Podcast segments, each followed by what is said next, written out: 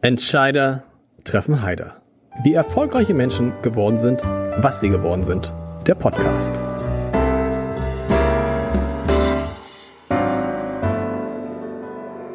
Herzlich willkommen. Mein Name ist Lars Heider und heute freue ich mich über einen Gründer, der bereits jetzt als einer der Stargäste der nächsten OMR, der großen Digitalmesse in Hamburg, angekündigt wurde. Der Unternehmer des Jahres 2023 in Hamburg geworden ist und dessen Firma innerhalb kürzester Zeit mehr als eine Milliarde Euro wert ist, wert geworden ist, so muss es glaube ich heißen, ein Einhorn also.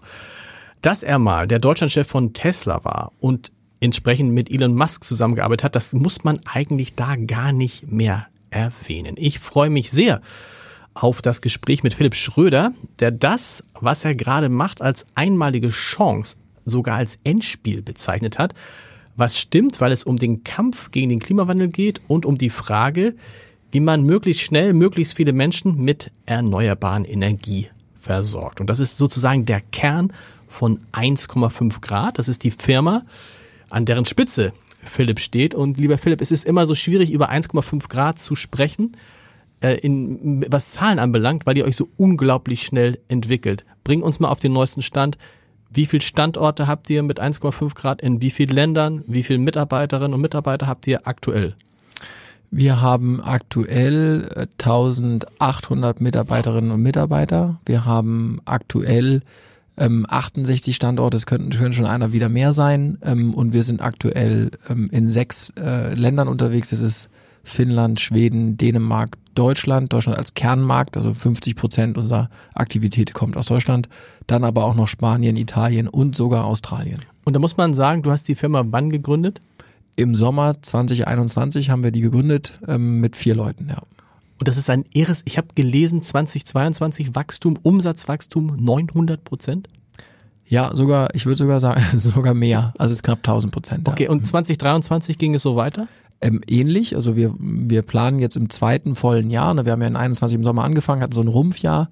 Äh, 22 war das erste volle Jahr, 23 das zweite volle Jahr und zweieinhalb Jahre in Gänze. Und im zweiten vollen Jahr planen wir knapp 500 Millionen Euro Umsatz, ähm, was auch nochmal mehr als eine Verdopplung ist. Mhm. Ähm, aber ja, also ich glaube, das Tempo aus dem ersten Jahr, ähm, auch da natürlich die Energiekrise uns auch sehr ähm, Rückenwind gegeben hat, das lässt sich wahrscheinlich so nicht wiederholen, ist auch ganz gut so, weil das Wachstum auch Risiken birgt tatsächlich. Ne? Wir sind ziemlich zügig unterwegs. Ihr seid aber tatsächlich profitabel seit dem Start. Seit dem Start, ne? Und ja. heute natürlich auch. Ganz wichtig, ich möchte einmal kurz äh, über da, äh, um, äh, auf deine interessante Lebensgeschichte kommen. Wie ich finde, sehr interessante Lebensgeschichte. Du bist jetzt 39? Ich bin seit September schon 40. 40 auch das hat sich wirklich jedes Jahr geht es da weiter. auf 40 auch wieder stark zu, stark zugelegt. Ähm, interessante Lebensgeschichte, aber für alle anderen muss ich sagen, wir werden natürlich nachher die Frage klären, die alle Menschen gerade, die ich kenne, beschäftigt, nämlich die Frage, womit fange ich jetzt an? Wie komme ich zu den erneuerbaren Energien? Muss ich alles auf einmal machen? Äh, wo kriege ich die Handwerker her? Was kostet eine gute Wärmepumpe? Wie ist es mit, äh, mit alten Gebäuden und so weiter? Wir werden da ganz ausführlich drauf eingehen. Und natürlich vergisst du die Frage, die immer kommt und die Na? ganz wichtig ist, nämlich, wie ist eigentlich Elon Musk? Da müssen wir auch noch ganz kurz, können wir die, die auch genau. Warum das, nicht? Ja? Das ist gut, das machen wir ganz, das ist ein guter, ganz am Ende erzählst du, wie Elon Musk wirklich ist. Deine Lebensgeschichte finde ich deshalb interessant. Ähm, verschiedene Punkte, du verbesserst mich immer, wenn ich Quatsch erzähle, Klar. bitte. Ähm, Kindheit, aufgewachsen, Papa Investmentbanker, Mama Ärztin, dann plötzlich haben die einen Bruch gemacht, haben gesagt, die geben, haben ihre Jobs aufgegeben, sind aufs Land gezogen, im, im wahrsten Sinne des Wortes, ins ins, ins Wendland und haben da was gemacht, einen Bauernhof, einen Ökobauernhof. Genau, also mein Vater ist wirklich ausgestiegen, hat, war auch damals in irgendeinem Magazin, ich glaube damals gab es Men's Health noch, gibt es mhm. das heute noch? Gibt's noch? Ah, gibt's noch. Irgendwo, da war er auch drin und dann äh, war er der Aussteiger des Jahres irgendwie so und da ist er aus dem, er war im Commodity Banking, also das ist auch eine Unterart des Investment Bankings bei ähm, Prudential Beige hier in Hamburg, ähm, ähm, äh, an der großen Theaterstraße und da ist er ganz ausgestiegen und hat einen alten Hof gekauft und diesen Hof komplett renoviert und entschieden, dass er jetzt Demeter Biobauer mhm. wird. Mhm. Und das in einer Zeit, als das noch wirklich sehr, also pionierig war. Ne? Ich meine, heute ist es schon genüsslich Mainstream. Damals war das sehr, sehr neu. Ähm, meine Mutter ist Ärztin geblieben, die ist, äh, war auch noch sehr lange Landärztin dann vor Ort, also hat tatsächlich diesen, diesen ja oft verfilmten Beruf Landarzt äh, oder Landärztin gelebt. Und genau, das war das Umfeld, ja. Und du als wie, wie viele Geschwister hast du? Ich habe einen älteren Bruder, der mhm. auch Hamburger ist und hier Gastronom ist. Ähm, mhm. Und ich habe eine kleinere Schwester, aber ist auch nur ein Jahr äh, jünger. Das heißt, wir sind zu dritt und sind sehr eng beieinander. Und die ist ähm, Nephrologin, also Ärztin, Fachärztin für Nephrologie, auch hier in Hamburg. Das heißt, wir sind alle drei mittlerweile in Hamburg wieder gelandet. Und wie fandet ihr es damals, von aus Hamburg wegzugehen? Nicht so dolle. Wir waren zu klein. Also okay. äh, äh, wir waren zu klein. Ähm, äh, wir sind eigentlich unsere äh, Wachlebenszeit. Mein Vater hatte noch ein, quasi in, in Othmarschen äh, eine Bleibe, in die er noch, äh, also unser altes Haus in Othmarschen, in das er immer noch mal zurückgegangen ist, wenn er gearbeitet hat. Mhm. Aber der hat ähm, schnell sich da auch entwöhnt. Das heißt, wir sind auf dem erst auf dem alten Land aufgewachsen. Das sind meine Eltern erst hingeflüchtet in so einer Hybridlösung und dann sind sie halt ganz rausgegangen vom alten Land, ganz weg und aus Hamburg ganz weg, eben ins Wendland, Lüneburger Heide. Genau. Und wir fanden das als Kinder wussten wir natürlich nicht, was wie toll das ist, sondern wollten natürlich nur das, was man nicht hat, nämlich irgendwie coole Sneakers und äh, Großstadt. Und insofern ähm, äh, heute, wenn ich zurückkomme, also ich muss sagen, ich vermisse es mittlerweile sehr, mhm. die Entschleunigung auf dem Land ähm, und weiß auch erst heute, wie toll diese Kindheit am Ende auch war. Und ähm, insofern ähm, wie immer, als Kind weiß man nicht, wie gut es einem geht. Ähm, heute dafür umso mehr. Und dieses Umdenken, was ja mit verbunden war, dieses Investmentbanker wird letztendlich Landwirt, ne? also Geld nicht mehr in der ersten Reihe, sondern irgendwie eine sinnvolle Tätigkeit. Was hat das damals mit dir gemacht? Ich ehrlicherweise, ich habe das nicht verstanden, weil mhm. mein Vater versucht uns das zu erklären. Da war ich aber erst so sieben, acht und ähm, ich habe gedacht, der ist jetzt erstmal arbeitslos. Ich war wirklich, äh, damals war das auch noch da war es, also ich hatte erstmal, das war für mich irgendwie ein bisschen unverständlich, ne, dass er irgendwie nicht mehr wegfährt tagsüber.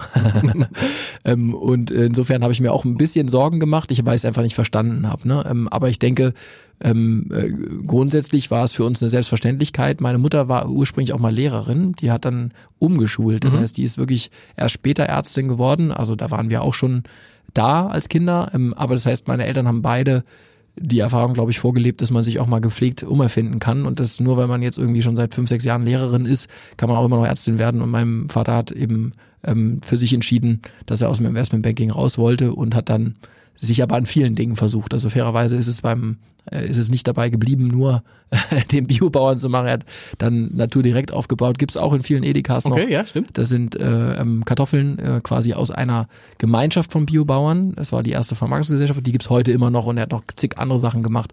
Aber ähm, ich glaube, er hat Spaß gehabt dabei, ja. Also er ist Unternehmer geblieben. Total. Total. Er hat, er hat auch alles selber ausprobiert. Er ist Imker, ähm, hat geimkert, ähm, das macht er auch heute immer noch, aber alles jetzt nur noch zum Spaß, weil das doch ganz schön anstrengend ist, wenn man das echt ähm, professionell betreiben mhm. möchte. Ähm, wir hatten Marktstände, das heißt, da wurde dann am Anfang ging es ja darum, wie kriegst du Bio überhaupt zum Endkunden? Und damals gab es noch keine Edeka, die sich dafür interessiert hat. Das waren halt einfach irgendwelche Verrückten im Wendland, die sowas gemacht haben. Und dann kam diese Idee mit Natur direkt, das war ein ein Verbund von Höfen und die haben dann erstmal versucht, äh, gemeinsam Märkte abzudecken, also wirklich Wochenmärkte. Und mein Vater hat die dann irgendwann in Edigas reingebracht und die gibt es bis heute noch. Ja. Und das weiß man, wenn man einmal auf dem Markt gearbeitet hat, ist monsterbrutal. Also tief, tief, in der Nacht hinfahren, aufbauen abends und ist äh, ganz. Was sagt dein, was sagt dein Papa heute über das, was du machst? Das ist ja, weil das ist ja lustig. Äh, letztendlich dieses Umdenken, was du einleiten willst, was du eingeleitet hast, ist das Prinzip ist dasselbe eigentlich? Nur auf einem ganz anderen Niveau natürlich. Ich glaube einfach, dass, also, ähm, was sagt er dazu? Ich glaube, er findet das ziemlich cool und ziemlich gut mittlerweile. Dahinter hängt ja eine viel längere Geschichte. Mhm. Ne? Also 1,5 Grad ist ja nicht vom Himmel gefallen vor zwei Jahren, sondern dahinter steckt ja eine Karriere und kommen wir gleich noch zu, genau, Teams, genau. Ne? Und ähm, also mein Vater zum Beispiel hat witzigerweise kein Abitur gemacht, sondern hat einen Hauptschulabschluss, während meine Mutter Akademikerin ist mhm. und Ärztin. Der hat also auch immer autodidaktisch die Dinge gelernt. Ich habe das Studium auch nicht fertig gemacht, insofern, aber zumindest hatte ich ein Abitur. Also ich glaube, dass, also ich glaube, witzigerweise habe ich ihn nie so explizit gefragt. Ich habe ihn immer mal zwischendurch gefragt, was er von meinen Stufen so hält.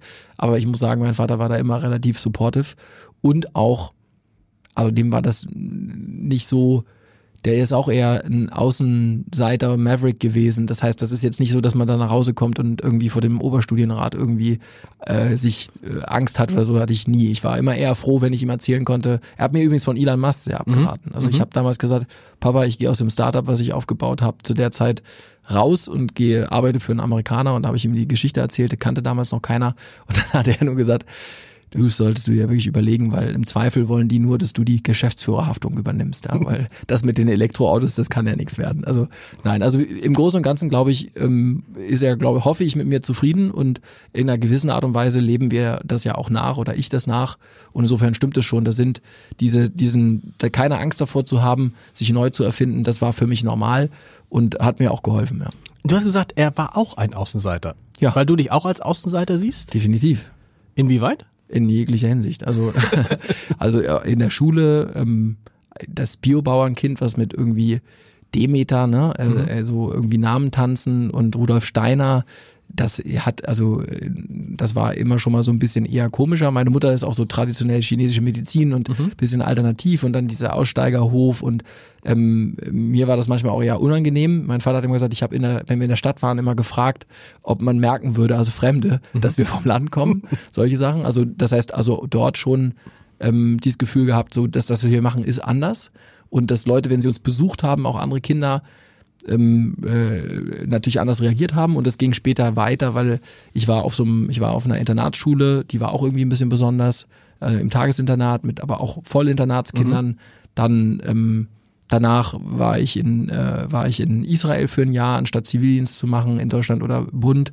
Das war auch irgendwie ein bisschen anders und ich bin auch im Studium nie angekommen. Also ich habe BWL und Jura studiert und ich habe da ich habe da irgendwie nicht nie meinen Weg reingefunden, weder in die Gruppendynamik mhm. noch in eine typische akademische Erfolgsgeschichte. Aber du bist kein Einzelgänger oder ein Stück weit schon? Nö, nee, nee Einzelgänger würde ich nicht sagen. Also hoffe ich nicht. Also das äh, vielleicht, aber ähm, ich würde schon sagen, dass ich äh, immer Dinge anders gesehen habe, nur hat das nie gepasst. Also mhm. es war immer so, ich war der Einzige, der es anders gesehen hat und dann denkt man ja, dass man okay. schon irgendwie komisch ist.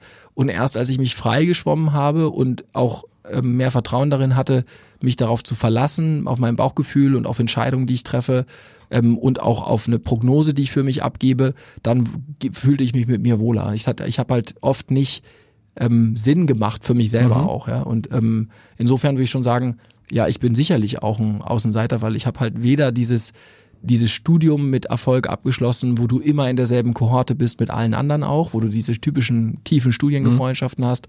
Ich habe danach auch keine typische Karriere gemacht, weil ich habe immer irgendwie neue Unternehmen auch selbst gestartet von null mhm. wo einfach nichts da ist.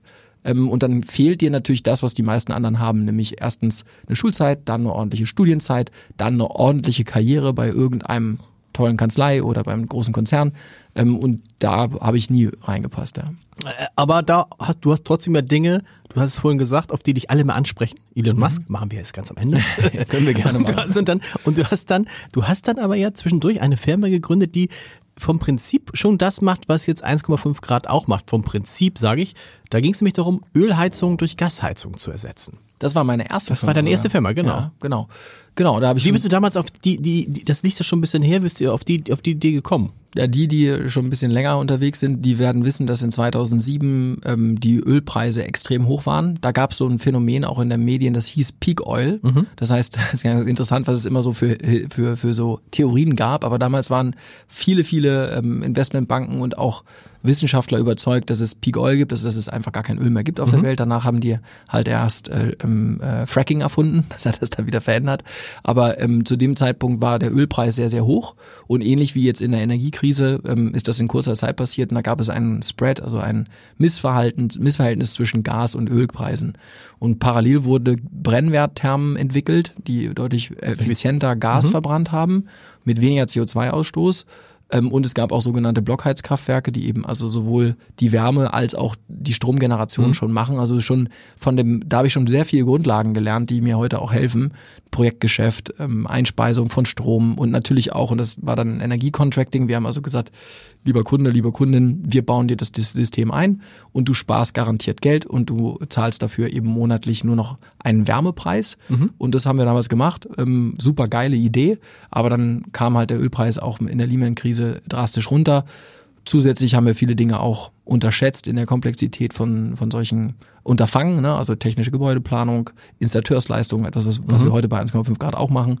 Und das war tatsächlich mein erstes Startup und das war nicht so schrecklich erfolgreich, um es positiv auszudrücken. ja, ähm, das wurde dann auch von den Investoren äh, sehr sanft eingefangen. Die Firma gibt's heute noch, aber die betreibt nur noch die Projekte, die wir damals aufgebaut haben. Ja. Interessant ist ja, dass selbst, selbst damals nicht, aber man hätte kann noch weiter zurückgehen in die 70er Jahre, dass diese Ölkrise, dass es in Deutschland nicht dazu geführt hat, wie zum Beispiel in Skandinavien, dass man viel früher über Wärmepumpen nachgedacht hat. Ne? Was ist die Erklärung? Weil die Deutschen immer dieses billige Gas dann hatten als Ausweichmöglichkeit.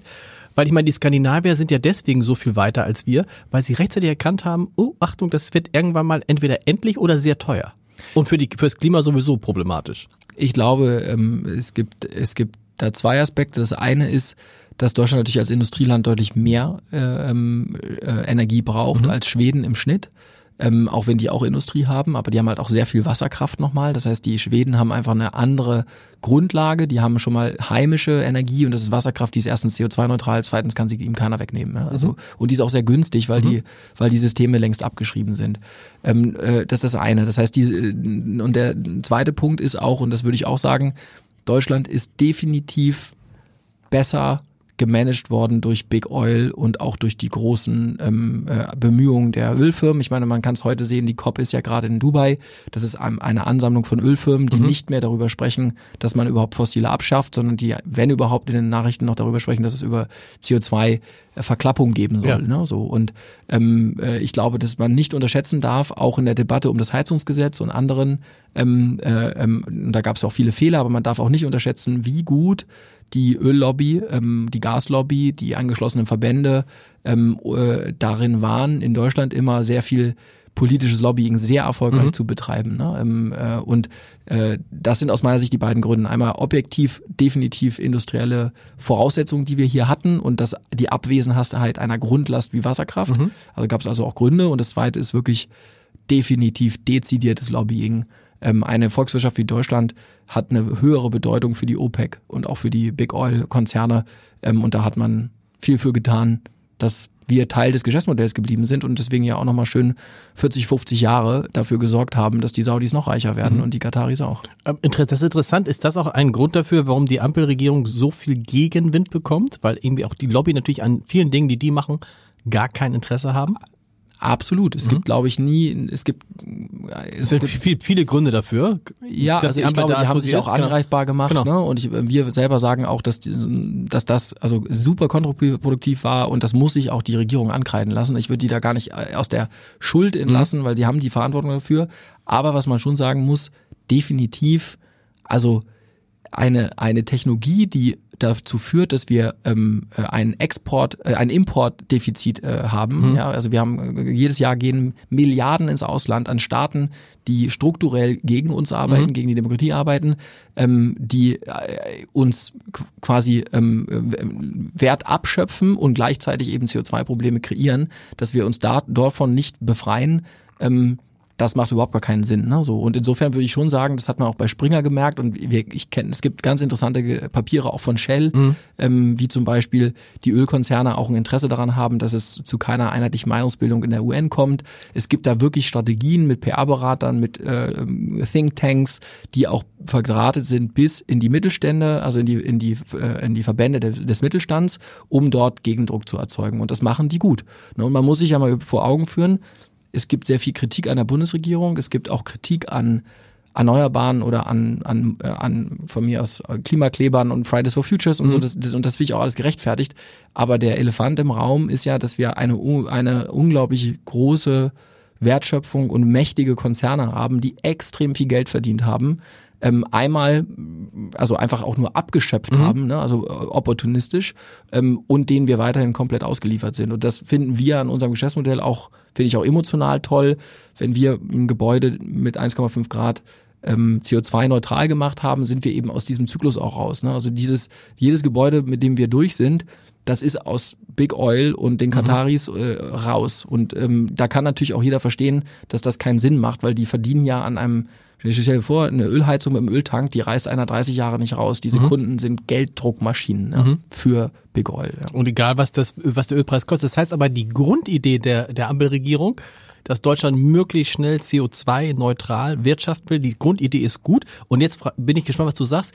Geht es auf? Es gibt ja die Diskussion jetzt auch gerade äh, unter, in der EU, Deutschland geht einen besonderen Weg, weil Deutschland eben nicht auf Atomkraftwerke setzt, sondern sagt, wir setzen komplett auf erneuerbare Energien. Vor allen Dingen Windkraft ist das. Solar spielt in Deutschland gar nicht so eine große Rolle. Ne? Und also geht das auf? Wird das funktionieren?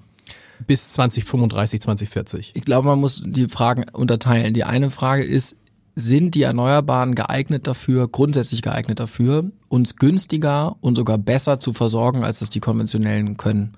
Und da würde ich auf jeden Fall Ja, ja sagen, sag, mhm. aus dem einfachen Grund, dass die Erneuerbaren sich ja dadurch auszeichnen, dass die Primärenergie, also bevor ich die umwandle über einen Generator in Wärme, Strom oder was auch immer, ist die erstmal, sind die Erneuerbaren kostenfrei. Mhm. Ne? Also äh, ich muss sie nicht minen, ich muss sie nicht raffinieren, ich muss sie nicht transportieren, ich muss sie nicht kaufen von irgendwelchen Diktatoren. Ähm, gleichzeitig amortisieren sich die Generatoren, die Windanlage, die Solaranlage gegenüber den fossilen. Das heißt, mhm. also man obliegt ja den Erneuerbaren auf, die müssen sich ja rechnen. Der Rest musste sich ja nie rechnen. Mhm. Die, also ne, also, äh, also die, ja. die müssen sich ja die müssen ja so viel besser, die müssen günstiger sein als abgeschriebene Fossile. Und das mhm. sind sie. Und das heißt, eine Solaranlage ist nach fünf, sechs Jahren abgeschrieben, produziert noch für 25 Jahre kostenfreien Strom. Wenn die Primärenergie kostenfrei ist, bei Kohle ist es nicht kostenfrei, mhm. selbst wenn das Kraftwerk abgeschrieben wäre, musst du die Kohle noch kaufen. Das heißt, da ist ein strategischer Vorteil, der gilt für Wind und für Solar auch, ist eigentlich ein No-Brainer. Und wir sehen auch jetzt schon günstigere Stromkosten. Mhm. Das Problem, und jetzt der zweite Teil, also deswegen erstmal Check, die Erneuerbaren können das. Jetzt ist das Problem, unser System kann das aber noch nicht. Das heißt, wir versuchen, wir schmeißen jetzt die volatilen Erneuerbaren, schmeißen wir auf ein System, was auf Volatilität nicht ausgelegt mhm. ist. Und die Politik versucht da irgendwie so durchzudampfen und ähm, mal links und mal rechts irgendwie was zu ähm, orchestrieren, aber eigentlich braucht das System ein Wandel, dass äh, der Verbrauch, der im Angebot folgt. Ne? Also mal ein Beispiel in Dänemark. Dänemark ist ja bekanntlich eine Halbinsel und ähm, Dänemark liegt zwischen zwei großen Windkraftgebieten. Mhm. Wenn dort die Wetterkarte in den Nachrichten eingeblendet wird, dann ist daneben eine Preiskurve. Warum? Der, der Strompreis folgt dem Angebot der Erneuerbaren. So, und das heißt, dass die Wärmepumpen, die haben schon viele, aber auch die Elektroautos, die haben auch schon viele, die folgen halt ähm, äh, aber auch der Verbrauch, die Verbrauchenden werden dafür entlohnt, dann Strom zu verbrauchen, wenn es viel Erneuerbare gibt, weil die fossile Baseload ist teuer. Diesen Wandel haben wir in Deutschland nicht vollzogen. Mhm. Das heißt, wir sagen, wir, wir leisten uns momentan folgendes System, Strom kostet immer dasselbe. Okay, und wenn ich jetzt den Strom verbrauche, wenn es Erneuerbare gar nicht gibt, also diesen, diesen Vorteil, mhm. den ich eben beschrieben habe, den gibt's nicht, weil es weder Wind noch Sonne scheint, dann wird es nicht bestraft und auch nicht bepreist, sondern dann laufen redundante Kraftwerke an. Und es ist klar, wenn ich zwei Kraftwerkparks ähm, amortisieren muss über dieselbe Zeit, also die halbieren sich quasi ihren Marktanteil mhm. gegenseitig, dann zahlt die Bevölkerung und die Industrie mehr. Und das heißt, das, was in Deutschland fehlt, ist den, die Ausrichtung auch gegenüber Marktsignalen. Ähm, wir machen das mit dynamischen Tarifen schon. Das machen die Skandinavier auch. Dafür braucht man aber intelligente Zähler und davon hat in Deutschland fast niemand jemanden. In Holland Schweden, Dänemark, Norwegen, Finnland ist das ein Standard. Das heißt, die können längst flexibler abrechnen. Und deswegen würde ich sagen, dass das Problem ist momentan, wir versuchen die volatilen Erneuerbaren mit ihren Vorteilen der, des niedrigen Preises, aber dem Nachteil der Volatilität in unsere Bestandsinfrastruktur mhm. reinzudrücken und merken, dass es nicht funktioniert. Und da würde ich auch sagen, wenn man das so tut, wird es teurer. Das merken auch die Wähler. Ähm, die merken, es wird komplexer und irgendwie komisch, weil man es einfach nicht, nicht sauber aufgegleist hat. Und dort kann die Politik und muss sie auch noch mehr machen. Ähm, aber wir glauben, dass das trotzdem unumkehrbar ist, weil der Vorteil der Erneuerbaren ähm, äh, erst noch voll einschlagen wird. Die abgeschriebenen Windparks, die es jetzt schon gibt, wir kennen das alle, die Windanlagen werden abgeschaltet am Sonntag, weil es zu viel Windstrom so genau. gibt. Wir greifen auf genau diesen Windstrom zu, weil wir einfach sagen, unsere Autos, die bei 1,5 Grad vernetzt sind im System, die Elektroautos der Kunden, mhm. die warten einfach bis zu diesem Zeitpunkt, kriegen sogar Geld dafür, dass sie es abnehmen. Das geht auch schon in Schweden. Das heißt, wir glauben, wir sind jetzt in Deutschland gefangen in einer Diskussion, die sehr politisch ist, sehr mhm. ideologisch ist und dadurch ist die auch nicht hilfreich. Und der Vorteil, also die Erneuerbaren können das. Ob es in Deutschland wie teuer es wird in Deutschland und wie klug das gemacht wird oder wie schnell auch der Wandel passiert und wie nachhaltig der dann auch ankommt bei Verbraucherinnen und Verbrauchern und auch der Industrie, das hängt signifikant davon ab, ähm, wie schnell man das, den Markt und die Struktur anpasst, diesen neuen Märkten. Aber es gibt Vorbilder, Schweden, Norwegen, Dänemark, Holland, ähm, die das schon machen. Und da sind wir schon bei eurer Unternehmensidee. Ja. Denn letztlich ist das genau das, wenn man sich kurz fragt, was macht ihr eigentlich, dann, dann denkt man sich so, die machen genau das, wo, was viele Leute suchen. Nämlich ihr seid ein Ansprechpartner und jetzt ganz grob gesagt, kann ich jetzt als jemand, der ein Haus hat, aus dem Jahr 1960, kann aber bei euch anrufen und sagen, so, was geht, was kann man machen und dann ist alles aus einer Hand. Ich muss mich um keinen Handwerker kümmern, ich muss mich um die Planung nicht kümmern, ich muss mich um die, die ganze Ausstattung, es kommt alles von euch. Genau, und was wir sagen ist eigentlich, also wir nennen das immer alles aus einer Hand für klimaneutrales Leben. Mhm. Und was machen wir? Wir machen, wir sagen, okay, unser Ziel ist, die Mission für den Kunden ist immer, günstig, die günstigste und sauberste Energie zu bekommen. Mhm. Ne? Und das günstigste steht absichtlich vorne, weil wir glauben, wenn es nicht günstiger ist und besser ist, hat ein Produkt auch ähm, wenig Chancen auf mhm, Erfolg. Absolut. Und wir sind da nicht moralisierend, sondern wir glauben, dass der massenhafte Erfolg nur über die Kosten kommen kann. Das heißt, was wir ausrechnen würden bei dir zu Hause ist, wir würden erstmal schauen, okay, kann auf dein Gebäude, unabhängig von der Substanz des Gebäudes, können wir da einen Generator anbringen, mhm. der nennt sich Photovoltaikanlage. Mhm. Die berechnen wir die. In der Regel geben wir dir für 30 Jahre eine Preisgarantie auf die Kilowattstunde. Mhm. In Deutschland sind das so im Schnitt 5 Cent ähm, äh, die eine Kilowattstunde dann kostet. Mhm. Und diesen Wert garantieren wir. Wir sind auch der Hersteller von den Modulen. Wir bringen das auf. Also das heißt, 5 Cent ist aber, wenn ich die weiterver wenn ich weiterverkaufe. Nein, wenn nee. du die selber verbrauchst. Ne? Okay. Also das ist einfach, das geht einfach darum, stell dir vor, eine Photovoltaikanlage ist nichts anderes als ein Generator. Ja. Das ist ein Generator, den hast du auf dem Dach und der soll, was soll der machen? Der soll die Strom produzieren. So. Und ähm, wir, dann ist ja die Frage, zu welchem Preis denn? Ja? Okay, ja. Das Netz kostet irgendwie zwischen 30 und 40 Cent. Hamburg ist ziemlich teuer, genau. Umland auch.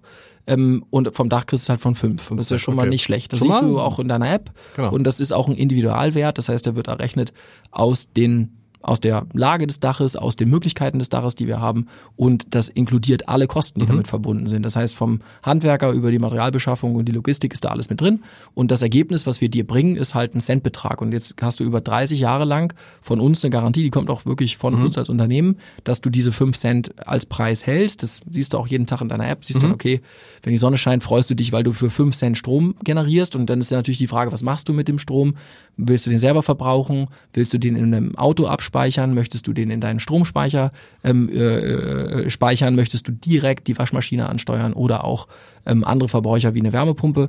Das machen wir mit unserem Energiemanagement-System Heartbeat. Mhm. Das heißt, wir versuchen diesen, diese CO2-neutrale ähm, Strommenge bestmöglich bei dir zu Hause einzusetzen. Warum? Wenn du sie nicht benutzt, musst du ja zurück ans Netz und das Netz kostet 40 Cent. Genau. So und das ist die erste Leistung, die wir anbieten. Alles aus einer Hand äh, und dann machen wir auch noch alles andere, was du da brauchst für klimaneutrales Heizen. Das ist in der Regel eine Wärmepumpe.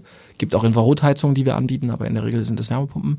Und das letzte ist ähm, auch am Gebäude die elektrische Mobilität. Das heißt, wenn man die Lademöglichkeit noch ans Haus mit ranbringen kann, kann man das Auto zukünftig als Speicher benutzen, genau. aber auch eben anbinden an diesen Generator. Und jetzt der letzte Punkt, damit mhm. ich damit durch. Wir installieren dann noch einen, einen, einen intelligenten Stromzähler, also wie in Schweden, wie in Dänemark, mhm. wie in Finnland.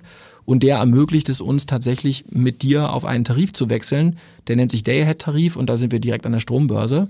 Und unser Algorithmus versucht die Geräte, die angeschlossen sind, dann so zu steuern, dass wenn du keine Solarenergie mehr hast, jetzt im Winter zum mhm. Beispiel, aber der Wind am Wochenende drängt, dann gibt es Negativpreiseffekte. Das heißt, da kommt tatsächlich dann ein Strom aus dem Netz mit Nachnetzentgelten und Steuern zu 0 Cent an, 5 Cent an. Ja. CO2-neutral auch. Warum? Weil wenn viel Wind ist, Klar.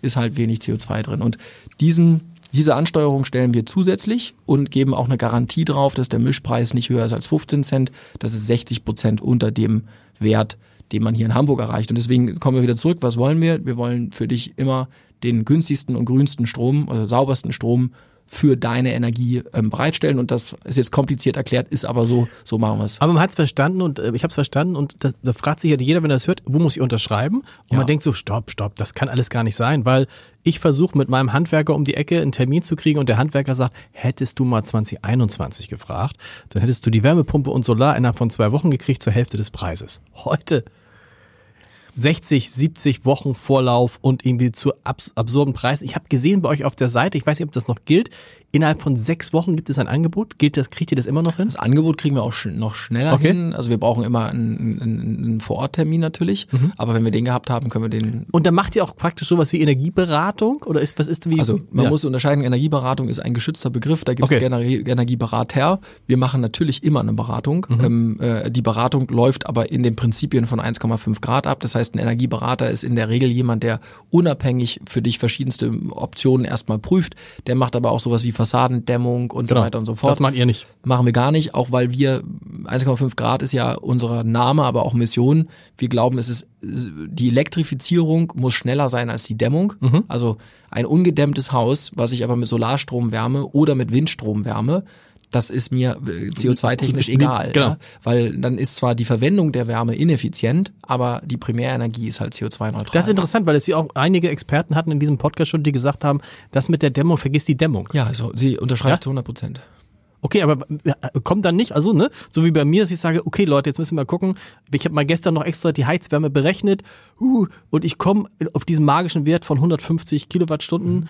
Darunter sollte es liegen, dann funktioniert eine Wärmepumpe. Habe ich so gelernt. Weiß nicht, ob das kommt ja auf die Leistung so ein bisschen Ja. an. Und ich kann mir mal ein Beispiel geben. Wir haben jetzt mit Daikin, das ist der weltgrößte Klimaanlagen- und Wärmepumpenbauer. Also dagegen ist Bosch Klein eine Kooperation auch in der Softwareseite verabschiedet. Das heißt, es ist unser strategischer Partner auch für die Vernetzung. Ähm, die Software kommt dort von uns. Ähm, und da gibt es alles, ne? Also, also von Luft-Luft-Wärmepumpen äh, über große kleine Wärmepumpen, über industrielle Wärmepumpen. Also dieses, dieses, ich glaube, wir sind immer noch in der Verarbeitung, wie das in Deutschland auch war mit dem Internet. Ja, also da, da kommt eine neue Technologie und dann wird erstmal, ja, also das der, im Internet, das will ich auf gar keinen Fall machen und das ist so und so und so und so. Ähm, ich halte das für grundsätzlich alles machbar. Ne? Und natürlich äh, gibt es ja, die Einschränkungen wären ja bei einer Gasbrennwerttherme ähnlich. Also wenn du Genau. halt eine unglaublich hohe Heizleistung benötigst, dann kann es natürlich auch Grenzfälle geben, wo es natürlich Sinn macht, also wenn man jetzt zum Beispiel keine Fenster eingebaut hätte, da vielleicht erstmal Fenster einzuziehen. Ne? Oder, Und das muss man, ja. das man für alle beruhigend sagen. Es hat jetzt eine, eine, eine Studie der äh, Frauen, äh, Fraunhol, äh, äh, äh, Fraunhofer äh, Institut in, aus Freiburg gegeben zum Thema, weil das ist ja immer die große Frage, was ist mit den Bestandsgebäuden? Bei Mhm. Neubauten Haken hinter einfach. Bestandsgebäude und da hat es praktisch keinen Fall gegeben, wo die gesagt haben, die haben Häuser bis zu 250 Jahre alte Häuser und sie haben keinen Fall gehabt, wo all diese Sachen nicht funktionieren. Manchmal sind es kleine Änderungen, die man machen muss. Also es funktioniert, also auch dieses, dieses alte Thema, du brauchst eine Fußbodenheizung. Nee, brauchst du nicht. Ne, Du kannst es erstmal immer anschließen, Genau. ganz normal an die Heizkörperinfrastruktur, die da ist. Es geht ja auch nur darum, dass es Wärmeträgerübertragung gibt. Genau. Und die Wärme kommt von der Wärmepumpe und die wird über Wasser übertragen auf die Heizkörper. Dafür brauche ich keine Fußbodenheizung, das ist Quatsch. Ich glaube, was man, das ist ein interessantes Beispiel mit der Dämmung.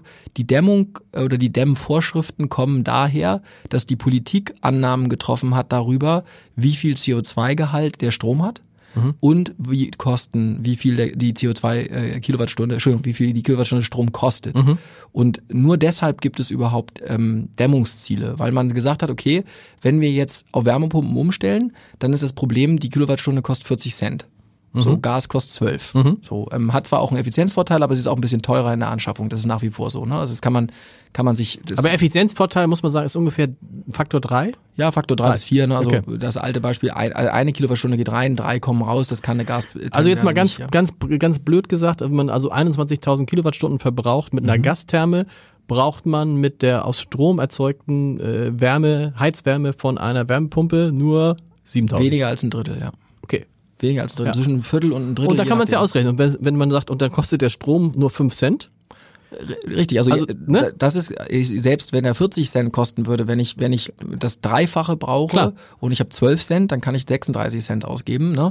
Ähm, auch für den Strom und bin immer noch im Äquivalent, ähm, bin aber habe eine aus meiner Sicht auch bessere Technologie als Mhm. eine äh, Gasbrennwerttherme und ich bin CO2-neutral, aber natürlich, wenn du 50 Cent, 5 Cent Generatorenleistung anschließt, dann ist es ein No-Brainer. Mhm. Sagen viele, okay, auch vollkommen zu Recht, die Wärmelast ist im Winter, wo ist hier die Sonne? Wir gucken heute raus, ist nicht da. Mhm. Und da kommt eben auch unser dynamischer Tarif rein. Wir schließen ja das System dann auch an, an zum Beispiel an den Windstrom. Und ähm, da ist es halt so, dass wir auch jetzt gerade Windstürme haben und es wirklich, der Effekt wird immer größer, immer mehr Windleistung wird angeschlossen. Und dieser Effekt der Überkapazitäten, die nicht abgenommen werden, weil zum Beispiel Feiertag ist oder Sonntag ist oder einfach zu viel Kapazität reinkommt oder die Netze es nicht tragen können, der ist gerade in Norddeutschland da. Ne? Und wir garantieren 15 Cent. Das heißt, wir sagen den Kundinnen und Kunden nicht, das könnte irgendwie ganz toll sein und wir geben dir auch Zugang und mal gucken, was passiert, sondern wir garantieren auch noch das Outcome für zwei Jahre. Okay. Das heißt, dass die Kunden und Kundinnen bei uns eben die Wärmepumpe angeschlossen bekommen und jetzt bin wir zurück.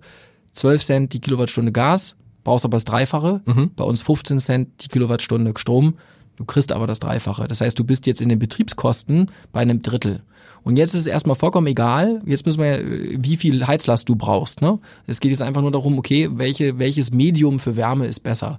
Ähm, und ähm, die Politik meint, dass sie Dämmungen braucht, weil sie sagt, ab einer bestimmten Heizlast sind die Kosten zu hoch. Genau. Weil wenn ich jetzt 40 Cent ansetze, ist es ziemlich teuer. Und ein anderer Punkt, der deutsche Strommix hat eben auch Kohlestrom drin. Und gerade im Winter ist der Kohlestromanteil hoch.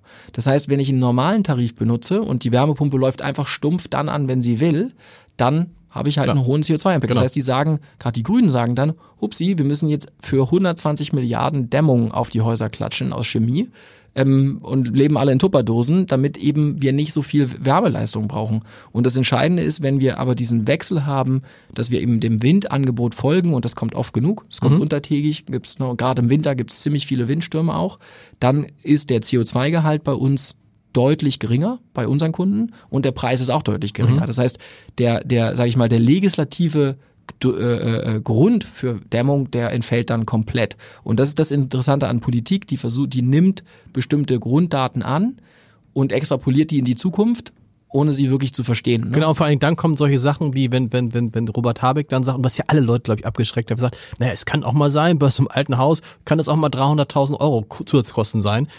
Da hat er das Dach neu mit eingedeckt, muss man sagen, wo du denkst, ja, in der Regel musst du das Dach nicht neu mit eindecken. Und wenn du die ganzen Dämmmaßnahmen gar nicht machen musst, dann reduziert sich das auf diese, alles, was du beschreibst, das ist das auch, was du meinst mit, das ist gerade eine einmalige Situation, eine einmalige Chance für dich als Unternehmer, weil es solche Situationen, wie es sie jetzt gibt und die Lösung, die ihr habt, wahrscheinlich so nie wieder geben wird.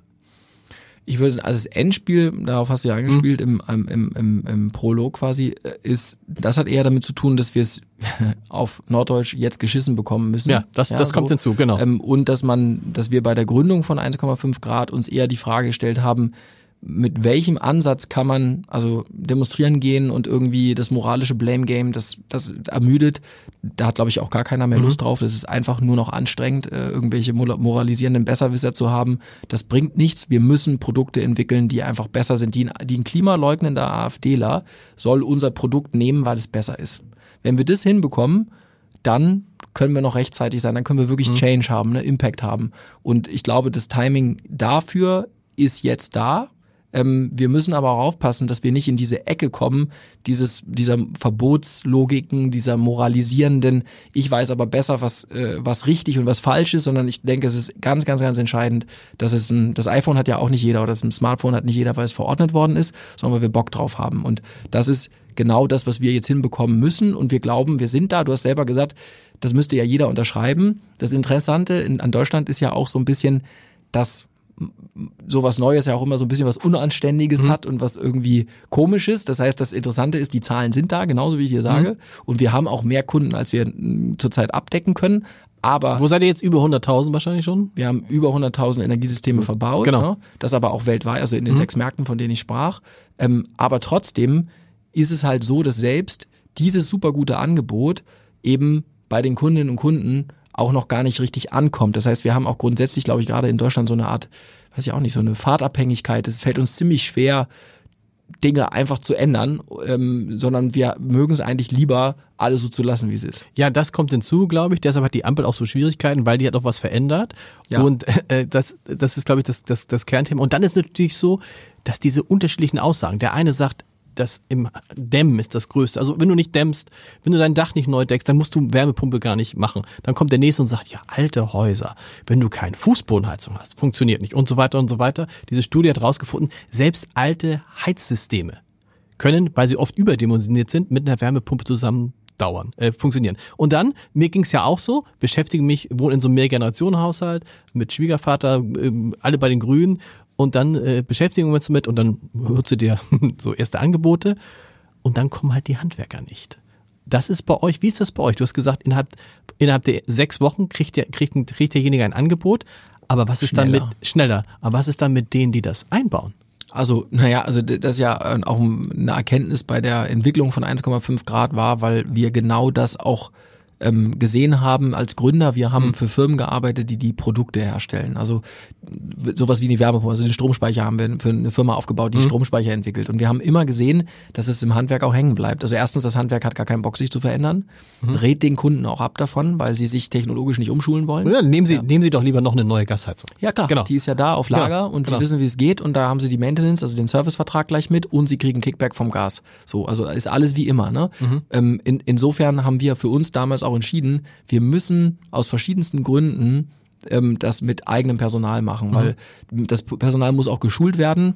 Ähm, das ist ziemlich schwierig, ähm, Elektromeisterbetrieb, den es seit 30 Jahren gibt, komplett umzuschulen, wenn er nicht Teil der eigenen Organisation Mhm. ist. Und deswegen haben wir nur eigene Elektriker, wir haben auch nur eigene Dachdecker, wir haben auch eigene Heizungsbauer. Das heißt, ihr habt, ihr habt die Betriebe aufgekauft. wir haben Betriebe aufgekauft, ja. genau. ja. Also mittlerweile äh, stellen wir mehr selber ein, als dass Okay. wir zukaufen. Aber was wir gut finden, auch von der Geschäftsmodellperspektive, ist, wir finden es schon gut, einen regionalen Betrieb in die Gruppe aufzunehmen, Mhm. der auch die regionalen Anforderungen mit den Stadtwerken kennt, der die regionale Wertschöpfungskette äh, versteht, der profitabel ist und wo wir natürlich auch ein Managementteam oder auch ähm, Handwerk vorfinden, was grundsätzlich die Philosophie von uns auch cool findet. Das heißt, es gibt viele Betriebe, die ja auch genau diese Themen haben. Die sagen, sie kriegen kein Talent. Sie sagen, sie kriegen kein Kapital. Sie haben eine Komplexität mit immer mehr, die müssen ja die Ware zwischenfinanzieren. ne? Also es ist ja nicht mehr, eine Gasbrennwerttherme sind ja ein paar tausend Euro. Hier geht es um Warenkörbe von zigtausenden. Das muss vorfinanziert werden. Das muss anders gelagert werden.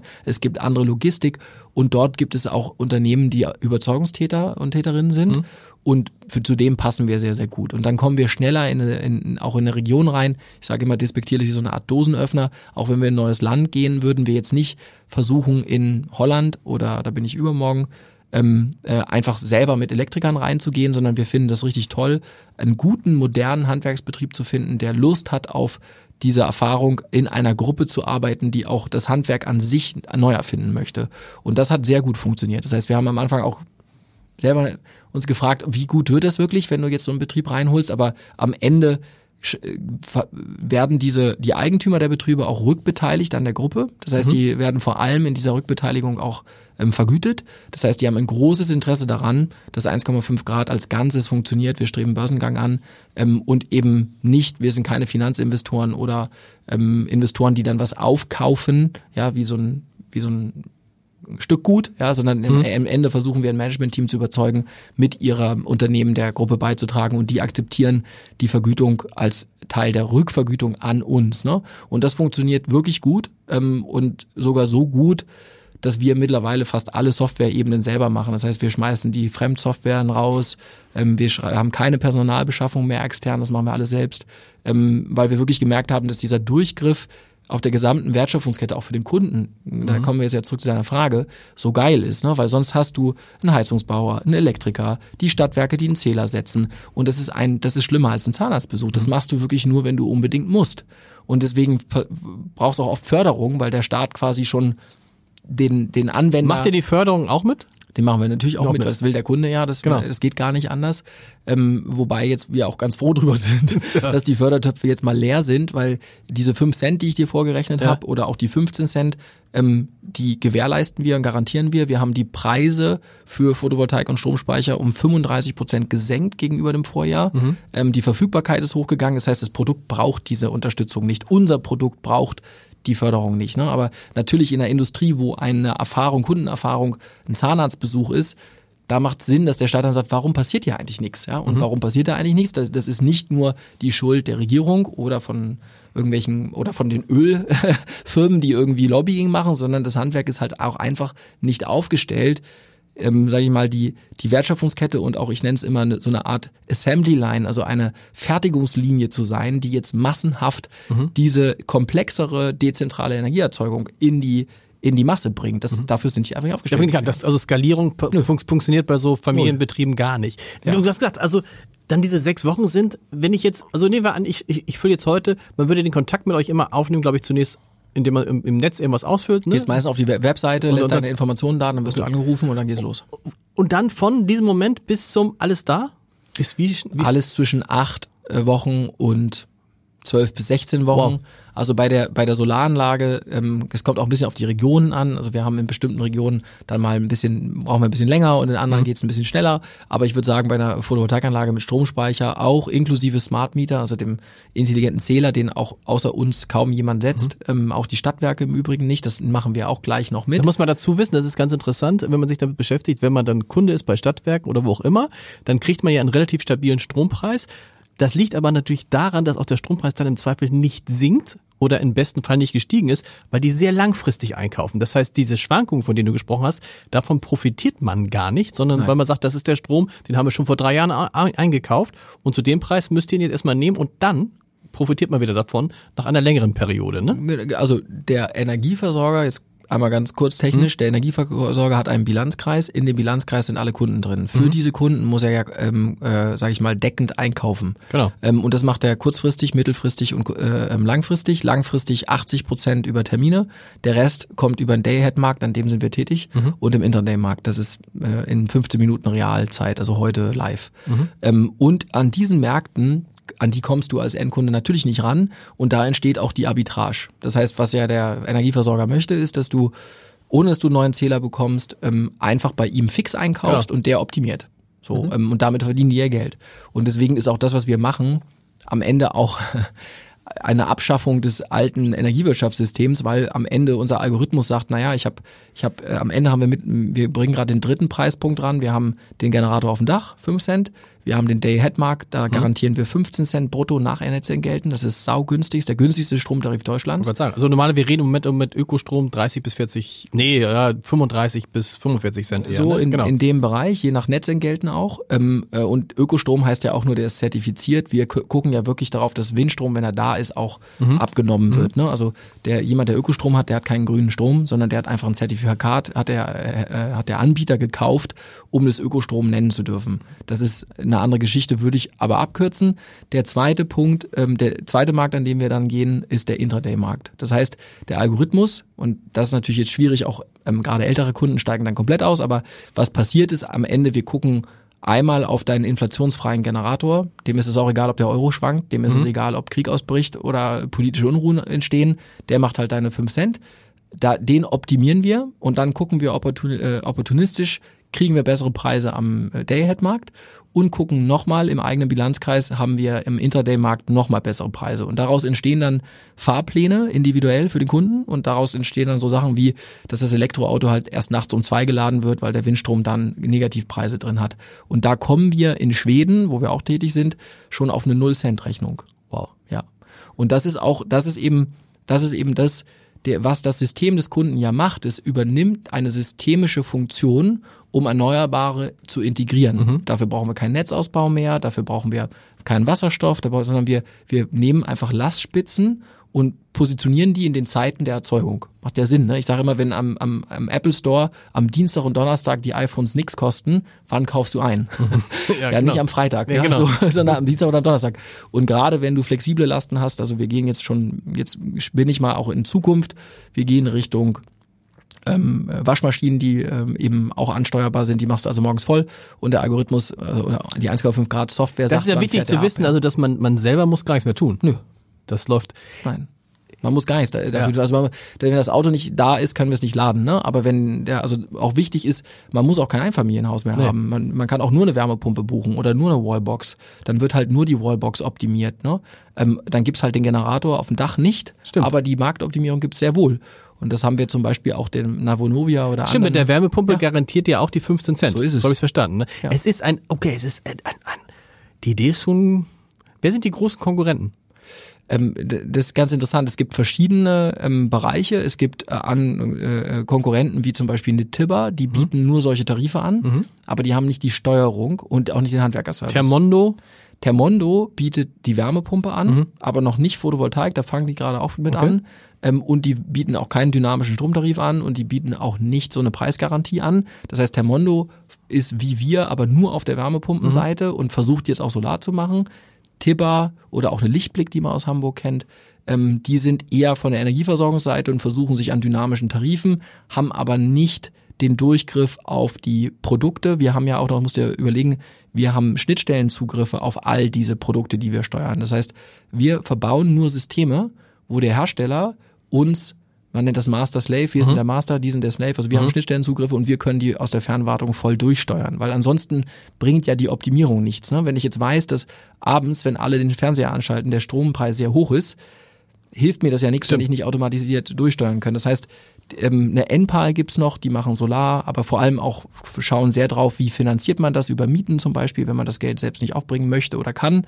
Ähm, wir bringen das in, sag ich mal, in ein Ökosystem. Das heißt, wir sind der Energieversorger, wir sind der Bilanzstellenbetreiber, wir haben die Softwarezugriffe auf die Assets, also das sind die Systeme, ähm, und wir haben die integrierte Handwerksleistung und wir glauben auch, dass es anders nicht geht, mhm. ähm, weil ähm, du musst eigentlich den Kunden schon so vom Ende her planen. Also wenn du sagst, Du kannst nicht einfach die Wärmepumpe einbauen und deswegen rate ich auch von normalen Handwerksbetrieben in der Regel ab, mhm. weil der wird einfach sagen, ich baue dir eine gute Wärmepumpe genau. ein und der meint das auch ernst.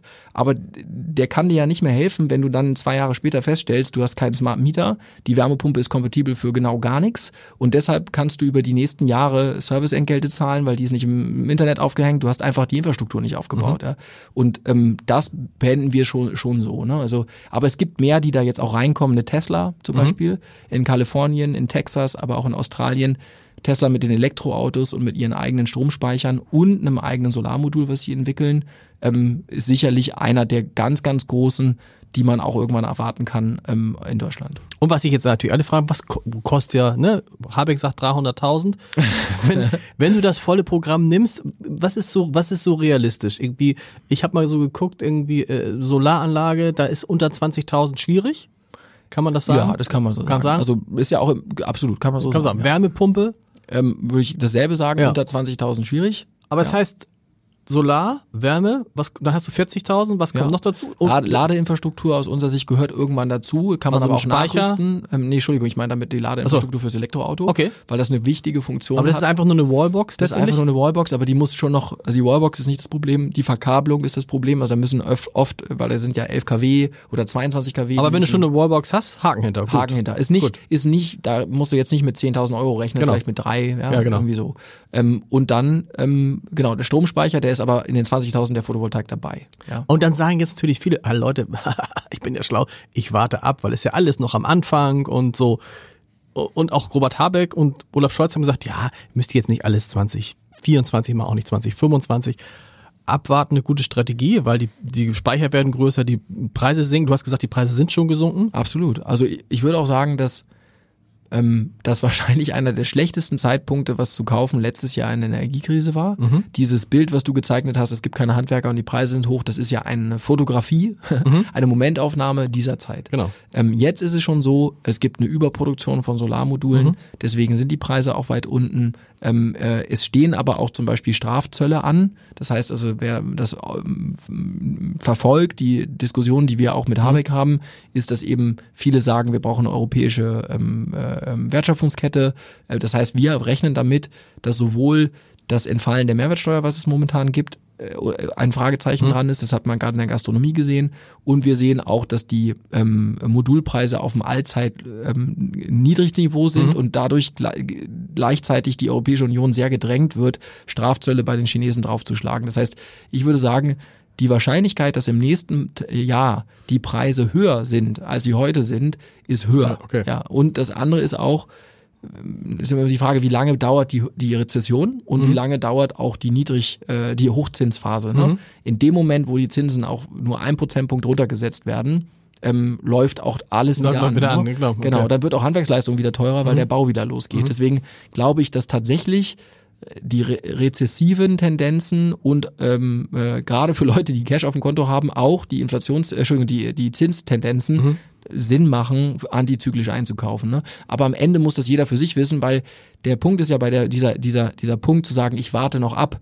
In der Zwischenzeit zahle ich halt weiterhin an äh, und vor, vor das, das eine das eine was eine was genau das eine ist was man will das eine ist sozusagen will ich Geld sparen ich würde jetzt sagen wenn ich das gleiche zahlen würde was ich jetzt bezahle aber dafür kein CO2 verursache wäre es mir das ja wert Genau. Also das ist, man macht das ja, man, das ist, glaube ich, die Diskussion immer, du hast es vorhin, glaube ich, auch schon angesprochen, dass immer man denkt, so man macht es, um Geld zu sparen. Nee, darum geht's ja erstmal gar nicht. Es geht ja darum, dass man seinen äh, CO2-Verbrauch reduzieren will.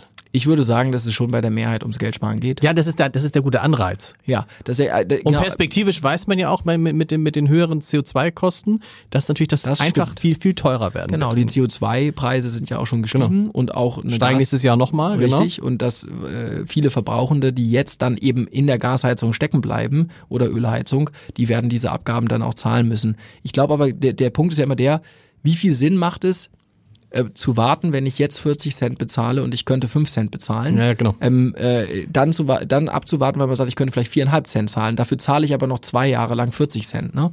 Also auch rein wirtschaftlich macht das aus meiner Sicht wenig Sinn.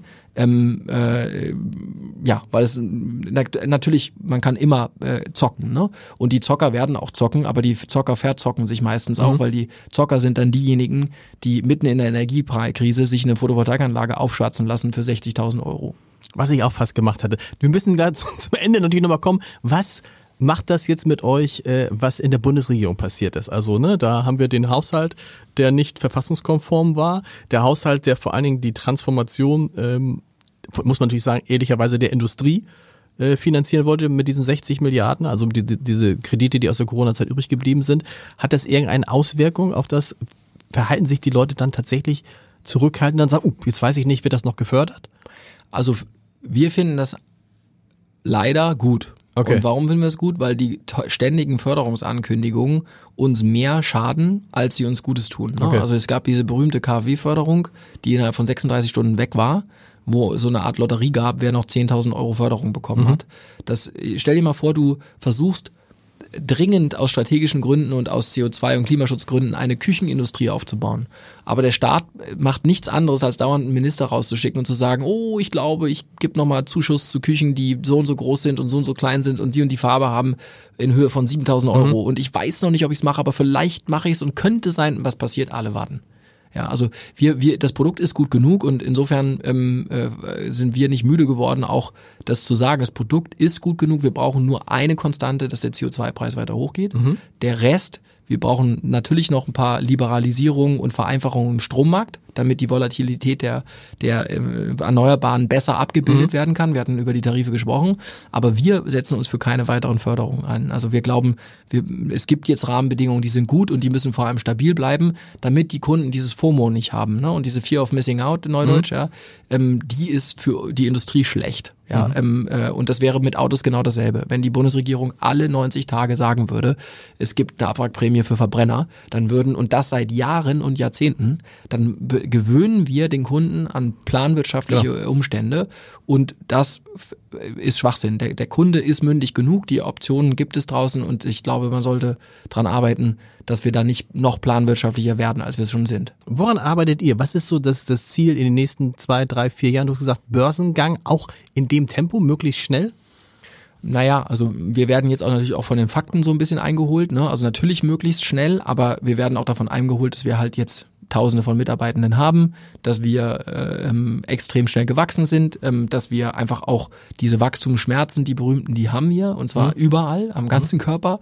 Ähm, deswegen müssen wir auch, glaube ich, die nächsten in den nächsten 24 Monaten viel auf Exzellenz achten, mhm. weil es eher darum geht, jetzt auch ähm, diese Exzellenz in allen Ländern tatsächlich so auch zum Tage zu bringen. Heißt aber auch so Ziele, Kundenziele, wenn du sagst jetzt haben wir also, ja. können, können wir raushauen. Die haben ja. wir. Ne? Wir wollen 1,5 Millionen äh, Gebäude bis 2030 dekarbonisieren. Wow. Das ist eine. Ein Nochmal, jetzt etwas über 100.000, ne? Also bis dahin 1,4 Millionen? 1,5 Millionen. Also genau. jetzt die 100.000 ja, sind schon die 100.000 sind aber Energiesysteme. Ach so. Ähm, es, bei Kunden haben wir auch zwei Energiesysteme, okay. also zum Beispiel ähm, eine Solaranlage und eine Wärmepumpe. Das heißt, bei, das sind mehr Energiesysteme, mhm. als es Kunden ah, okay. sind. Ne? Okay. Wenn du es auf Energiesysteme bringen wirst, wären wahrscheinlich eher drei Millionen. Okay. Ne? So also mindestens Faktor okay. zwei. Ne? Also wir reden über Kunden, 1,5 Millionen Kunden. Genau, Gebäude, wenn du so Gebäude, willst, genau, ne? ja. die wir dekarbonisieren und die, die, die, das Interessante ist, die Leistung, wenn wir die zusammenschalten auf unserem, auf unserer ähm, Energiemanagement-Plattform, die wir Heartbeat nennen, dann ist das eine Leistung von 22 Atomkraftwerken, mhm. die wir zeitlich verschieben können und die quasi Sonne und Wind folgen. Das heißt, ihr seid auch so eine Art Stadtwerk, also Stadtwerk nicht, aber Energieversorger. Energieversorger ja. seid ihr auch, genau, ne? Wir sind genau, also was wir am Ende bauen ist eine echte alternative Plattform, die ohne auch die konventionellen auskommt. Warum? Weil wir sagen, wir verschieben einfach die flexiblen Lasten, die ja neu reinkommen, Wärmepumpe, Elektroauto, so, dass sie optimalerweise immer in den Zeitraum mhm. fallen, wenn wir Erneuerbare haben. Dadurch sparen wir Geld und CO2. Standort Hamburg ist wie wichtig für euch? Ähm, ist, ist es der ist, größte? Nee, ist nicht der größte wahrscheinlich, ne? Nee. Ähm, nein, es ist nicht der größte. Ähm, der, der größte von Standort, den wir haben, ist tatsächlich bei Stuttgart. Ähm, äh, ähm, dann gibt es eine ganze Reihe, die ähnlich groß sind, mhm. Bayern ein und äh, in Hamburg ähm, werden wir wahrscheinlich ab dem nächsten Jahr kurz ganz vorne sein, mhm. weil da gerade ähm, ein, ein, ähm, ein weiterer größerer Betrieb aus der Stadtgrenze Richtung Schleswig-Holstein noch dazukommt. Okay. Dann werden wir auf der Handwerksseite kurz ganz vorne okay. sein, wow. aber wir entwickeln uns auch äh, in anderen Standorten weiter. Dann werden wir hier so 200 Handwerkerinnen und Handwerker haben. Ähm, und on top haben wir natürlich die Holding hier in Hamburg, ähm, also die alle ähm, übergeordneten Leistungen. Wir haben aber Software und Tech in Berlin. Das heißt, mhm. da wird im April ein großes Tech Lab auch eingeweiht, wo eben die Systeme ähm, weiterentwickelt werden, vor allem die Steuerung. Das heißt, das kannst du dir vorstellen, echt wie ein Labor, wo dann 140 Ingenieure drin sitzen, vor allem Softwareleute, die auch testen, dass wir tatsächlich diese Fahrpläne auch äh, akkurat abfahren, mhm. dass der Datentransfer auch so stattfindet. Das heißt, die arbeiten daran, dass Heartbeat ähm, und unsere Energieplattform ähm, noch besser, noch breiter wird. Wir bringen auch immer mehr Hersteller drauf. Also wir haben jetzt 14 Hersteller drauf, wo wir Zugriff haben. Daikin, der größte Klimaanlagenbauer der Welt, oder auch Stiebel Eltron, der, einer der größten deutschen Wärmepumpeanbieter und ähm, noch eine ganze Reihe von jetzt weniger bekannten, aber doch sehr großen Unternehmen, die eben Wechselrichter, Leistungselektronik herstellen. Ja. Was heißt das für dich als jemand, der irgendwie viel gegründet hat? Ist das jetzt das Unternehmen, wo du sagst, boah, das ist es jetzt? Ja. Ja. Aber jetzt, das heißt, du hast jetzt nicht, dass in drei Jahren bin ich auch wieder weg. Nee, also ich glaube, das ist wirklich anders, weil fairerweise war das immer so, dass man wir irgendwo noch einen limitierenden Faktor hatten. Mhm. Das, was eine Plattform grundsätzlich anders macht, ist, dass die anders skalieren kann. Ne? Und wir haben hier von der Handwerksleistung über den Energieservice und die Software alles in einer Hand. Also wir bauen eigentlich ein, ein Ökosystem wie Apple. Du kaufst mhm. die Hardware bei uns und die wird geflanscht auf dem Operating System, so nennen wir das auch. Und das begleitet dich über den Lebenszyklus deiner ähm, Hardware. Ne? Ähm, und die, die, dieses wir haben uns da, ich habe ja Tesla in Deutschland aufgebaut, da haben wir eigentlich erstmal bewiesen, geht überhaupt Automotive CO2-neutral? Also geht elektrische Mobilität überhaupt? Will das überhaupt einer? Ist das kostenmäßig überhaupt äh, vergleichbar? Mhm. Jetzt wissen wir, Tesla macht alle nass mit dem Model 3 ähm, und ich glaube, es wird auch so weitergehen. Also wenn man sich die ähm, Chinesen und die Amerikaner anguckt, das, das, das sieht. Und äh, das war aber nicht der Abschluss. Das war ja immer nur die Frage, wir mussten ja erstmal beweisen, gibt es überhaupt Strom, der nachhaltig produziert werden mhm. kann und ist der günstiger? Mhm. Solar, Haken dran, ist bewiesen. Mhm. Wind, Haken dran, ist bewiesen. Solar habe ich viel gemacht, auch in meiner Karriere.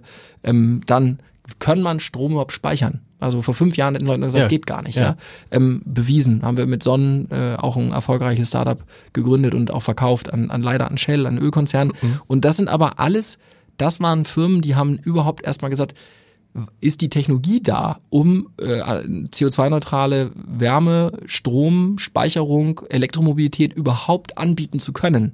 Aber was keiner von denen gemacht hat, ist zu sagen, was ist denn die Plattform, auf der das alles gemeinschaftlich mhm. funktioniert. Und das verschmilzt alles am Gebäude und ähm, die interagieren, der Datenpunkt wird am Gebäude eingesammelt und genau da sind wir. Das heißt, ähm, ich kann schon, also ich würde jetzt einfach mal die, die wilde Prognose rausgeben, dass das hier ähm, hoffentlich ein Lebenswerk wird, wo wir in zehn Jahren den Podcast nochmal machen und ähm, dann nochmal schauen, was rausgekommen ist. Sehr gut. Und dann erzählen wir in zehn Jahren, wie Elon Musk wirklich ist. Nein, ja. nein, das muss ich jetzt natürlich nochmal erzählen. Ja, wir sind ein bisschen, das ist aber gar nicht schlimm über der Zeit, weil das, glaube ich, das also ein Thema ist und weil man selbst, wenn man jetzt nicht sagt, ich, aber man lernt so viel und denkt, okay, ich überdenke meine Dämmgeschichten vielleicht nochmal und ich kann vielleicht auch erstmal mit Photovoltaik anfangen oder nur mit einer Wärmepumpe. Ich muss nicht immer alles, ich muss nicht immer das ganz Exakt. große Ding machen. Das war, das ist echt, glaube ich, interessant zu wissen. Du warst Deutschlandchef von Tesla. Das heißt, Elon Musk hat dich selber gefragt, ob du es machen willst? Also er hat mich fragen lassen, aber okay. da habe ich ihn getroffen, ja. Also Teil des Interviewprozesses war auch ihn zu treffen. Ähm, und der deutsche Markt war damals super sensibel. Also in der Zeit waren Toyota und Daimler sogar noch Shareholder Mhm. bei Tesla. Tesla war eher eine exotische Brand. In Deutschland gab es eigentlich nur den Roadster, das war ja so ein Lotus, in dem man von Panasonic Batterien Mhm. reingelegt hätte. Also man hätte auch wirklich sagen können, was hat eigentlich Tesla an Technologie gehabt? Damals ja gar keine. Die haben Lotus entkernt, haben dann die Technologie von Panasonic dort reingebaut ähm, und haben dann einfach den Roadster verkauft. Das war der, das war Tesla Börsengang ähm, 2011. So und in 2013 habe ich das Deutschlandgeschäft übernommen. Da gab es einen Showroom in München und äh, da ging es darum, jetzt das Model S, also das echte, äh, tatsächlich erste von Tesla selbst produzierte Auto, im Übrigen immer noch mit Panasonic-Batterien. Wie sind die auf dich gekommen? Die haben, die, ich habe, Weil du hattest ja verhältnismäßig kleinen Laden in. Ja, ja. Das war damals Sonnen. Das war damals Sonnen, Sonnen, ja, genau. genau. Und die, also ich, äh, den, den, ich habe da auch nochmal nachgefragt, Ja. dass, ähm, weil ich auch erst dachte, es ist eine Verwechslung. Philipp Schröder ist ja nicht so unhäufig der Genau. Name, ja. Und ich hatte gedacht, ich habe erstmal gegoogelt, so Philipp Schröder VW oder, ähm, aber also erstens Tesla hat überhaupt nicht nach Automotive-Leuten gesucht, weil Tesla ja alles anders gemacht hat. Direkter Vertrieb, keine Händler, Service ganz anders. Das heißt, du brauchtest auch Vertrieb ganz anders. Ähm, das heißt, die haben wirklich gesucht nach Leuten, die Außenseiter sind und sich schwer beweisen müssen und schon gezeigt haben, dass sie was verändern können ne? und keine Angst haben vor schweren Heraus oder großen Herausforderungen. Ne? Und ähm, die sind auf mich au- aufmerksam geworden, als wir mit Sonnen nach ähm, in die USA gekommen sind. Und wir waren aus Deutschland ähm, kommend einer der ersten Solarstrom-Batteriespeicherhersteller, langer Name, aber wir haben halt uns damit beschäftigt, wie du Handybatterien benutzen kannst, um deine Solaranlage ähm, damit zu optimieren, die Software da zu entwickeln und das Gerät zu entwickeln und da sind die auf mich aufmerksam geworden.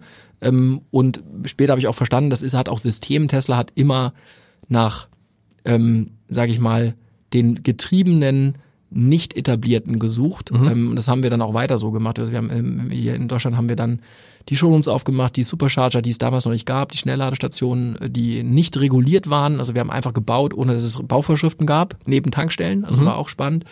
Ähm, äh, ähm, dass wir diese Menschen auch weiter gesucht haben. Das heißt, wir haben eigentlich so Leute gesucht, die nicht schon gelernt haben, wie Automotive geht. Weil was bringt dir das? Stimmt, dann bedenkst du. genau. Und dann Ja. ist Außenseiter sucht Außenseiter? Ja, absolut. Also auch bei Elon Musk ist auch ein Außenseiter? Absolut. Ja. Aber er ist ja auch ein, Aut- also aus meiner Sicht, ich kann das natürlich nicht verifizieren und man muss ja heutzutage echt aufpassen, was man sagt. Aber ähm, meine, meine, meine nicht wissenschaftliche Einschätzung, meine subjektive Wahrnehmung ist, dass er auf jeden Fall autistische Züge Okay. hat. Ähm, Das heißt, Gespräche mit ihm sind, waren anstrengend?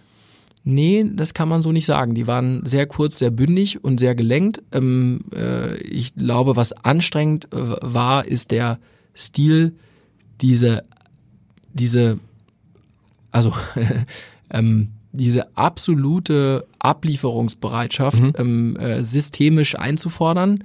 Was anstrengend war, ist das Team um ihn herum, was sich dauernd verändert hat und was unter unglaublichem Stress stand. Also die sind ja in einer anderen Zeitzone, die rufen dann um 4 Uhr morgens an und schreien einen an. Also wirklich schreien einen richtig am Telefon an. Du weißt gar nicht mehr, wo du gerade bist. ähm, äh, also der Druck war unglaublich groß. Er selbst, ähm, ich war ja eine Ebene drunter. Also ich hatte zwar einen Direct Report, aber das, das, äh, ich Das war heißt, ja du nicht hast ihn, wie oft, wie oft hast du ihn getroffen oder gesehen? Ich habe ihn in meiner Zeit bei Tesla fünfmal persönlich getroffen, ja, und ähm, auch länger, also Mhm. auch mit ihm mich unterhalten.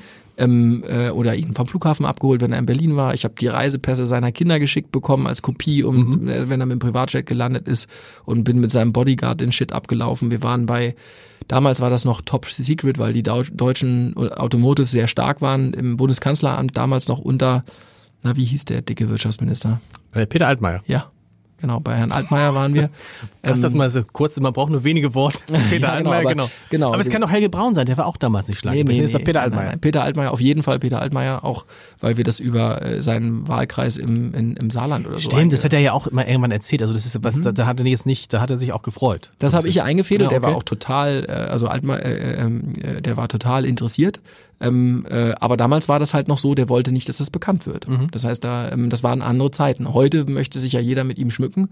Ähm, und ähm, für mich war es am Ende so, dass die, ich habe sehr viel gelernt über Kompromisslosigkeit Mhm. von Zielen. Also was ich mitgenommen habe, ist, es bringt nichts, ein Unternehmen auszurichten auf Ziele, die zu kurz gesprungen sind. Ne? Also ich gebe mal ein Beispiel, du weißt eigentlich, du musst, um in der Elektromobilität einen, einen Durchbruch zu haben in Deutschland, gerade mit, dem Auto, mit der Autobahn, die ja ganz andere Verbräuche hat, weil die Leute viel schneller fahren, du schaffst es nicht ohne Supercharger. Mhm. So, dann, dann bringt es einfach nichts, die, die, die Organisation aufzubauen ohne das. Ne? Also, und, und was Elon immer gemacht hat, ist so fragen, tell me what you need, sag mir, was du brauchst.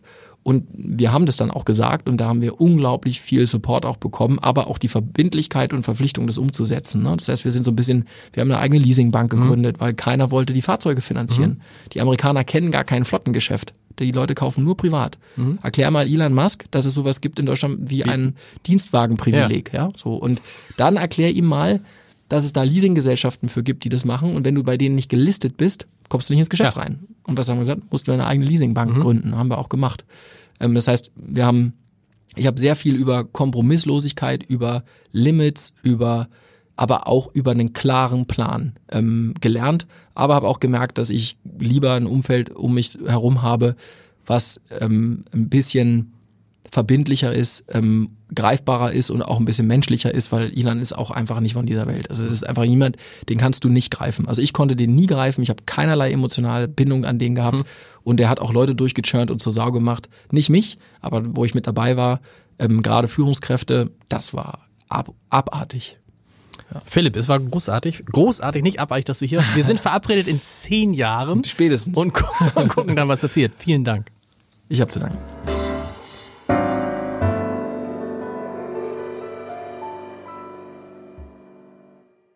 Weitere Podcasts vom Hamburger Abendblatt finden Sie auf abendblatt.de slash podcast.